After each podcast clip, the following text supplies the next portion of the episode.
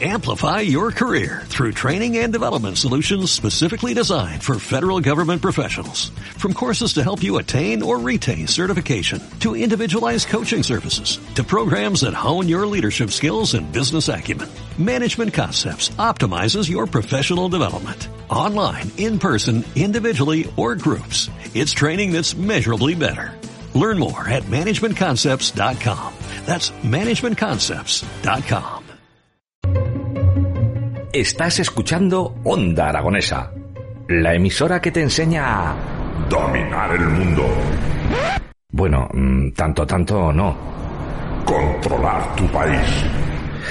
Ay, tampoco. Entender a tu pareja. Uf, va a ser que no. Disfrutar de tu ciudad. Mira, eso sí, Onda Aragonesa te ayuda a disfrutar de lo más cercano. En el 96.7, Onda Aragonesa.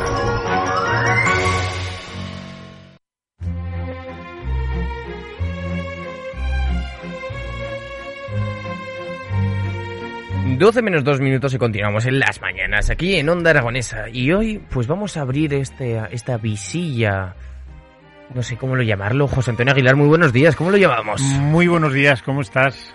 ¿Lo llamamos eh, la- el visillo indiscreto o cómo? Bueno, lo llamamos como quieras. Hoy, cinematográficamente hablando, podríamos eh, llamarle pues la ventana de los Oscars. Yo creo que sería lo más acertado. La ventana de los Oscars, porque los Claro Oscars sí. fueron, fueron ayer, ¿no? Ha sido hace un rato. Así- ¿Te ha dado tiempo a dormir algo? Poco. Poco. Bueno, ¿y qué ha pasado? Porque yo me he enterado del Poco. mayor escándalo que ha pasado, pero no sé qué ha pasado Bueno, realmente. pero hab- habla- hablaremos después de ese, de ese escándalo. Yo creo que ha sido una de las noches más memorables que se esperaban porque ha habido un protocolo COVID dentro de- del, del Teatro Dolby de Los Ángeles donde se han entregado los Oscar. Ha habido un protocolo COVID bastante suave. Mm. Eh, no ha habido mascarillas. Vale. Ha habido aforos completos, todos con sus previos PCRs, pero ha sido, ha sido muy light. Muy light en el sentido de que ha habido mucha permisividad, con mucho control, pero ha sido de nuevo la gran fiesta del, del cine. Sí, sí, ha sido, ha sido, y además yo creo que, que muy bien llevado, muy, muy bonito, muy chulo. Las redes sociales han, han batido récords este, este año porque ha estado muy mimado. Bueno, Mm. se han encargado las grandes productoras y sobre todo eh, estas plataformas que, que han batido récord de premios y yo creo que ha sido una, una gran noche. Bueno, eh, Netflix ha pinchado, ¿verdad? Bueno, la verdad es que yo, yo, yo no estoy triste, no, por- no estoy triste por Netflix, pero estoy muy triste porque El Poder del Perro creo que era la gran película de este año y tan solamente se ha llevado, se ha llevado un Oscar a la mejor dirección a, allí en Champion y la verdad es que ha sido una pena porque desde luego era, era la película de, de este año porque además eh, los Oscars son, son muy interesantes y todos los festivales son muy interesantes cuando lo que se celebra es el triunfo de una gran película. Y Coda eh, es una película que iba hace dos semanas, tres semanas en el puesto cuarto quinto y este año, bueno, este, esta última semana ha pegado un subidón, pero claro, mira, Coda es una película que ha costado 25 millones de dólares Madre mía. y ha habido 25 millones de dólares de inversión en publicidad en las últimas dos semanas. ¿Eso qué quiere decir? Que se ha visto en toda América y bueno, pues la gente ha terminado votando a Coda y es una buena película, pero desde luego no, no supera a... Y, y de hecho, el, el hecho de que le hayan dado a esta directora el premio a la mejor dirección dice que ha hecho una buena película El Poder del Perro. A mí, a mí me ha... No, no, me lo, no me lo esperaba. Estoy un pelín triste. Calejero ha acertado en todo, en, En la mitad. todo. Ha acertado en todos los premios. que Bueno, dijo. Hablaba de Coda y el poder del perro como que, que estaban ahí en esa en esa lucha porque pero yo creo que ha acertado en casi todo. Acertado sobre todo en que Dune se ha llevado los seis premios técnicos más importantes entre ellos sonido montaje banda sonora de Hans Zimmer que es maravillosa la foto la dirección de producción y los efectos visuales. Quiero decir que eh, José Luis ya nos decía y el jueves volveremos a hablar del tema de que Dune iba a ser la no la mejor película, pero sin duda la que más Oscar se iba a llevar, como así ha sido. Luego ha sido un reparto como muy raro. Ha sido, pues eso, eh, Coda se ha llevado tres, el guion adaptado, el, el actor de reparto, que, que es Troy Kotsur, eh, y claro, la mejor película. Pero es que, por ejemplo, ya aparecen eh, Los ojos de Tammy Faye con dos, que se ha llevado Jessica Chastain, que era la, la, protagonista que sabíamos todos que le iba a quitar el, el Oscar a, a Penélope Cruz, y, y, el maquillaje. Y luego El poder del perro, la mejor dirección. O sea, que, que una película que le den el Oscar a la mejor dirección no se corresponde a que ni siquiera la hayan nombrado en el guion. ¿Qué mm. pasa? Que el reparto ha sido también el mejor guion para, para Kenneth Branagh con, con una película maravillosa que se llama mm, Belfast. Bueno, y cuéntanos sobre la gala. ¿Te ha gustado? ¿No te ha gustado? Eh, no, ¿Sabes qué pasa? Que yo creo que los tiempos eh, están cambiando y, y, todas las galas son más de lo mismo. Eh, innovar es muy difícil. Eh, ha habido momentos muy, muy espectaculares y sobre todo muy bonitos con un homenaje a, a James Bond por el 60 aniversario que se cumple de, de, James Bond con esa música de sonando a través de Paul McCartney con ese esa canción tan tan espectacular de de Skyfall. Y luego ha habido otro momento también muy espectacular porque nadie sabía si Lady Gaga porque no iba a estar en los en los Oscar o no y al final ha aparecido Lady Gaga acompañando a Liza Minnelli mm. aprovechando que la Academia celebraba el 50 aniversario de, del estreno de Cabaret y yo creo que ha sido uno de los momentos más bonitos de la noche. Luego ha habido momentos de los que todo el mundo habla, tuitea y, todo el mundo saldrá en la prensa y, todo el mundo lo sabrá, que es la hostia, por decirlo de alguna manera, que le ha soltado Will Smith a, a uno de los presentadores, pero si quieres lo comentamos luego. Pero yo creo que los momentos, esos dos momentos más bonitos ha sido ese homenaje a, James Bond y a Cabaret y sobre todo eh, Liza Minnelli en una silla de ruedas acompañada por Lady Gaga, que ha sido la gran película olvidada eh, de, la, de la noche, una, una de, las mejores películas para mí de este año, que era el, la película de Ridley Scott de eh, sobre Gucci, sobre la casa Gucci, y que ha estado olvidadísima en la noche. Ha sido una noche rara, pero bueno, yo creo que ha sido entretenida. Han optado porque tres mujeres presenten la, la gala, eh, haya invitados y haya sobre todo ha habido mucha gente entregadores de premios. Y luego nos hemos quedado un poco fríos, pero ya sabíamos que, que España tenía muy pocas posibilidades y la única posibilidad que tenía que todos creíamos en él es la que ha conseguido el Oscar al mejor corto de animación. Desde aquí nuestra más sincera enhorabuena a, a este pedazo de, director, Alberto Mielgo, que a partir de ahora ha escrito en los anales de la historia que el primer corto español ha triunfado en, en los Oscars. El mejor cortometraje de animación, con el Limpia Parabrisas. Eso es. ¿Qué te, qué te ha parecido el Limpia Parabrisas? Es un cortometraje eh, donde no cabe más belleza hay que verlo, están abiertos, se puede ver en YouTube. Eh, y es un cortometraje que es, de una belleza inmensa y cuenta muchas cosas, muchas cosas. Y sobre todo habla de amor, que me parece que es maravilloso. Bueno, y en cuestión de espectáculo y de la gala también ha habido sorpresas, porque he visto Sebastián Yatra que estuvo ayer, Billie Eilish. ¿Qué más nombres nos puedes dar?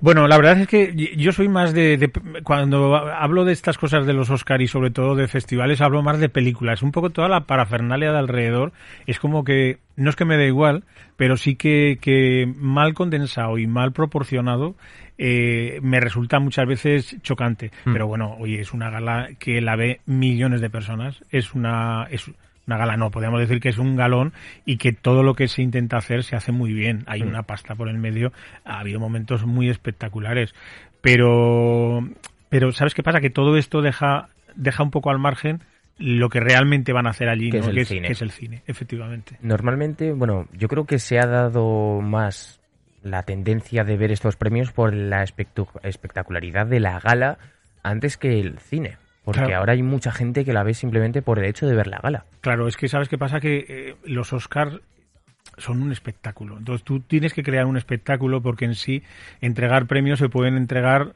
detrás de una mesa con las sillas de los nominados. Pero yo, yo no sé hasta qué punto eh, todo es sorpresa, todo todo se guarda muy en silencio.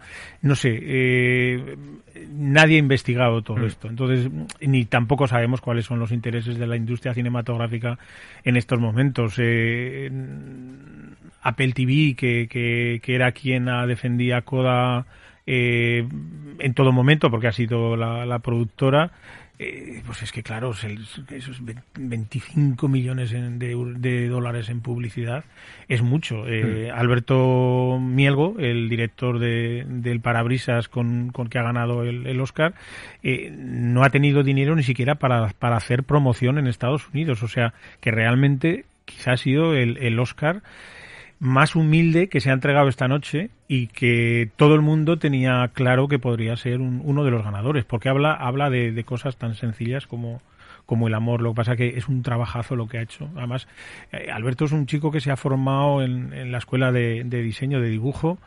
Eh, es un chico que por, por amor se enamora de una chica, se va a vivir a Londres, de casualidad conoce a un productor, este productor ve sus dibujos, le cuenta sus historias. Joder, es que el tío tiene, tiene un tonito, tiene dos, dos Emmys. Quiero decir que eh, el, el, el tío ha entrado en la industria de una manera galopante, ¿no? Y, y hombre, ganar el Oscar al mejor corto de animación se le abren unas puertas alucinantes. Bueno, ¿cuál ha sido el momento de la gala que más te ha gustado? Yo, yo vuelvo a repetir, el- me ha parecido muy emocionante volver a ver a Liza Minnelli, que para mí es una de las, de las grandes. Es- es- estoy enamorado de Cabaret. Eh, este año cumple 50 años esa película y creo que en la ventana la tocaremos, la tocaremos uno de estos días.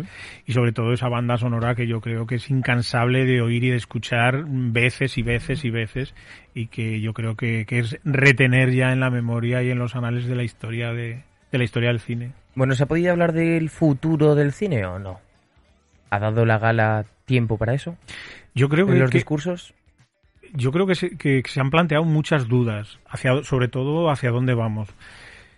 Eh, No cabe duda que las plataformas son ahora mismo un interrogante tremendo, eh, porque ha habido películas que prácticamente no se han visto en los cines. Mm.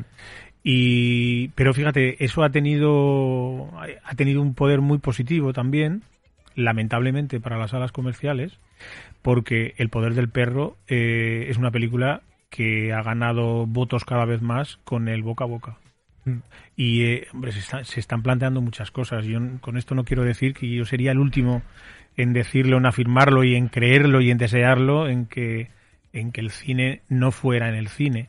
Pero comprendo que se, se han abierto muchas dudas y, y, de hecho, en las posteriores fiestas de, entre ellas de, de Netflix o de Vanity Fair, fíjate, ya, ya estamos comparando, antes no se hablaba de que había fiestas de plataforma, Mm. pero ahora ya la fiesta de Netflix se compara con la fiesta de Vanity Fair y, y se ahí se comparte a lo mejor de lo mejor, o sea, Mm. quien está en esa fiesta, seguramente que en la de Vanity, ah, pues igual de todos los Oscars que se han entregado, el 70% esta noche han pasado todos por ahí, ¿no? Will Smith no lo sé si habrá pasado, ¿eh? Bueno, luego tocaremos ese tema, pero claro, se abren nuevas posibilidades. Muchas. El hecho de que trasladar el cine al casa, pero también se me estaba ocurriendo ahora mismo la idea. ¿No pueden llegar las, las salas comerciales a un acuerdo con estas plataformas para Claro. distribuir ese contenido en los cines? Claro, Es, es, que decir, tener el catálogo de películas que queramos y poder programar, pues, eh, esta semana eh, Dirty Dancing gracias a, pues, Amazon Prime. Yo, creo que, que estamos en ese, en ese trapecio eh, de tener una red debajo, pero que no se sabe si saltar o no. Yo creo que eh, es pronto todavía para ver qué acuerdos va a haber entre plataformas, distribuidoras, productoras, pero yo creo que, ahora mismo nadie sabe qué va a pasar y menos tal y como está la tecnología ahora mismo. O sea, es que es que todo es tan rápido, todo es tan tan hipermoderno, todo tan tan visual y tan contextuado en lo digital que es que mm, yo, yo ahora mismo no me atrevería a decir qué va a pasar el año que viene, por ejemplo. Hombre, la verdad es que mm, eso que comentas es verdad. La tecnología está aumentando su capacidad de- en el sentido de producción para el cine hasta el punto de que de Mandalorian, la serie de Star Wars producida por Disney, se graba en una nave enana. ¿Y por qué? Porque tienen una especie de croma que es circular, que cubre 360 grados y son capaces de crear esos entornos virtuales para que sin salir de ese estudio, de esos 360 grados, de una nave pequeña. Estamos hablando de, de un croma como el, como el caracol. Y poder realizar toda una serie completa que llega a millones y millones de personas con una producción mm, de coste, digamos, muy baja en comparación con el cine tradicional, el cine clásico. Porque ya no hay que irse a entornos, ya no hay que alquilar cosas, ya lo tenemos todo a nuestra disposición. Sí, tienes toda la razón del mundo. Es que eh, eh, parece una tontería decirlo, pero es que los tiempos avanzan que es una barbaridad y, mm. y, en este tema mucho más. Mira, sí, me gustaría resaltar una cosa que me ha hecho mucha gracia de los Oscars, que ha sido el dress code de, de, la noche de, ayer. Era, era muy curioso porque la academia un poco harta de esas excentricidades que todo vale en, en la moda, marcó un dress code eh, muy casi obligatoriamente al 100%. Mm.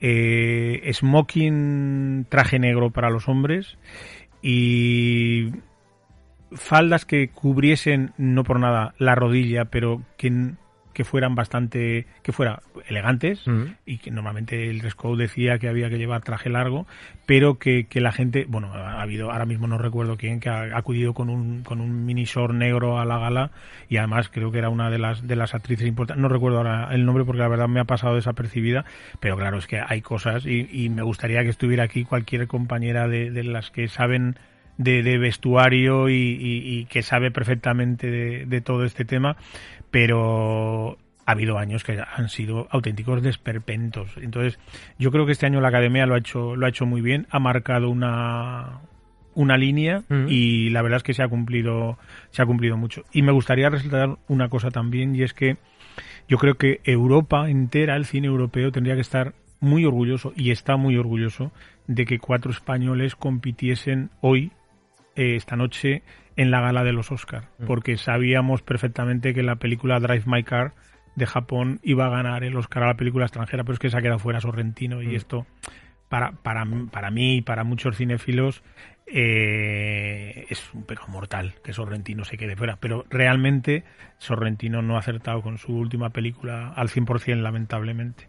Y una cosa que me, que me gustaría comentar es que, que eso, que ese orgullo que Europa siente de que había cuatro españoles nominados. Penélope estaba muy alta en las apuestas en las últimas semanas, pero todos sabíamos que era, era muy difícil. Estaba Nicole Kidman, estaba Jessica Chastain, eh, y, el papel de, de Penélope Cruz, mm, bueno, pues imagínate si hubieran visto eh, el personaje de Maisabel interpretando interpretado por, por Blanca Portillo lo que hubieran dicho porque mm. Penélope todo el mundo ha, ha, coincidido en que en Madres Paralelas pues que está muy está muy bien muy bien dirigida es un papel para ella pero ha, ha estado mejor en otras películas yo creo que no era la película para estar para estar nominada, pero bueno, el Star System es lo que es lo que funciona. Sin embargo, Javier Bardem no tenía muchas posibilidades porque tenía, tenía serios competidores como Will Smith, que ha ganado por,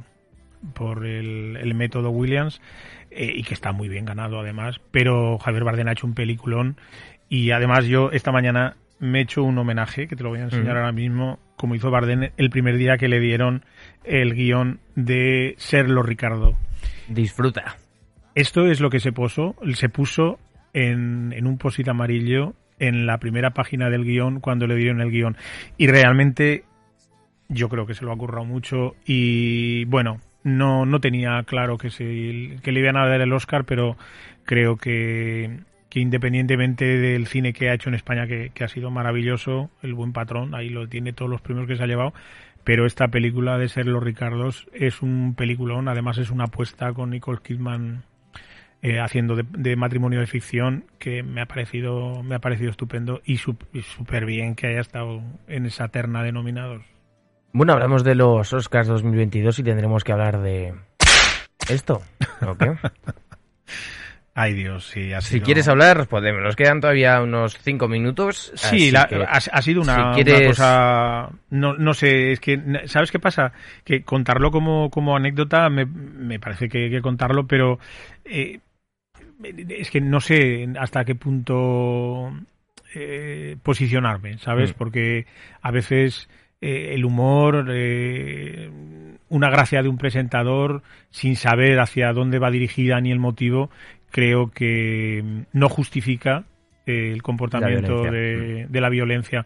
Pero también tengo que decir que cuando se sufre dentro de tus de tus adentros una presión familiar por una enfermedad, eh, yo creo que No tiene la gente derecho a meterse en sí, sí, independientemente de que lo supiera o no.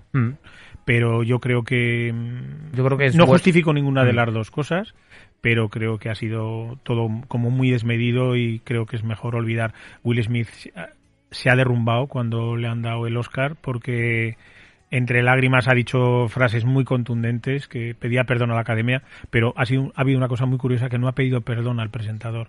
Y esto creo que que, que está, está muy herido con lo que con la broma que le ha hecho a su, a su mujer y además yo creo que no lo justifico, pero no sé si justifico la gracia de- del presentador en ese momento. Mm, Yo creo que no hay que justificar ninguna de las dos partes. Las dos están mal. Y esto no sé qué imagen le da a la academia. Sí, le suma espectáculo a la gala, pero mm, no sé si la academia va a acabar contenta después de esta acción. Pues no sé, a lo mejor el año que viene hay que pensar en poner barreras o Mm. no acercar a tanto a la gente al, al escenario. Mm. Pero la verdad es que a mí lo, lo, lo peor es que me ha parecido que hay gente que, que se ha creído que era una broma, porque al momento Sí, hay mucha gente que se pensaba que estaba lo- lo- pactado ya los tweets que llegaban, pero claro, lo- todo el mundo entendía y ha habido ha habido uno muy gracioso que, que decía que y además no sé si no ha sido Carlos del Amor desde desde la desde la sala de prensa de, del Dolby que decía eh, hubiera entendido este este gag si hubiera estado nominado por una película en la que Will Smith fuese un boxeador, ¿no? Mm. Eh, tampoco se justificaría porque era una chorrada. Pero claro, pero en el momento que, que todo el mundo ya se ha corrido la voz de la enfermedad de la esposa de Will Smith y que y que Will Smith está, está muy preocupado Mm. y que él ha, ido, ha ido acompañado de su mujer porque creía que debería de ir, pero creo que el presentador se ha excedido en, en esas gracias que muchas veces son desgracias, ¿no?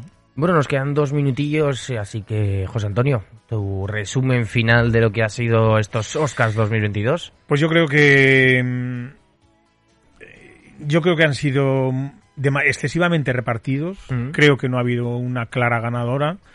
Eh, creo que los premios técnicos no hacen ganador a Dune, sino que le hacen una película mm, con mucho presupuesto y una película con una gran producción que mm, creo que el poder del perro se, se merecía más y que bueno, eh, yo creo que 2022 va a pasar un poco sin, sin pena ni gloria.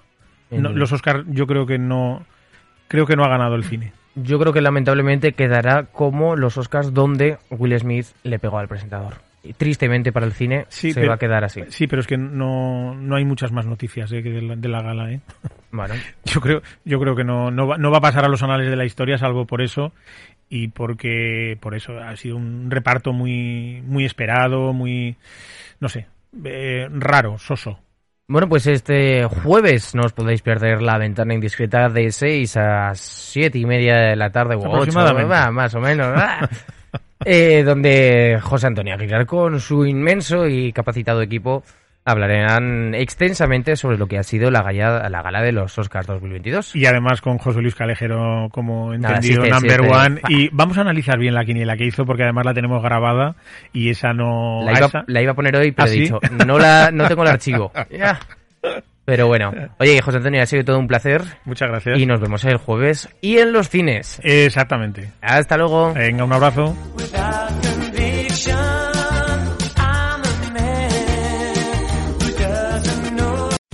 Amplify your career through training and development solutions specifically designed for federal government professionals. From courses to help you attain or retain certification, to individualized coaching services, to programs that hone your leadership skills and business acumen, Management Concepts optimizes your professional development. Online, in person, individually, or groups, it's training that's measurably better. Learn more at managementconcepts.com. That's managementconcepts.com.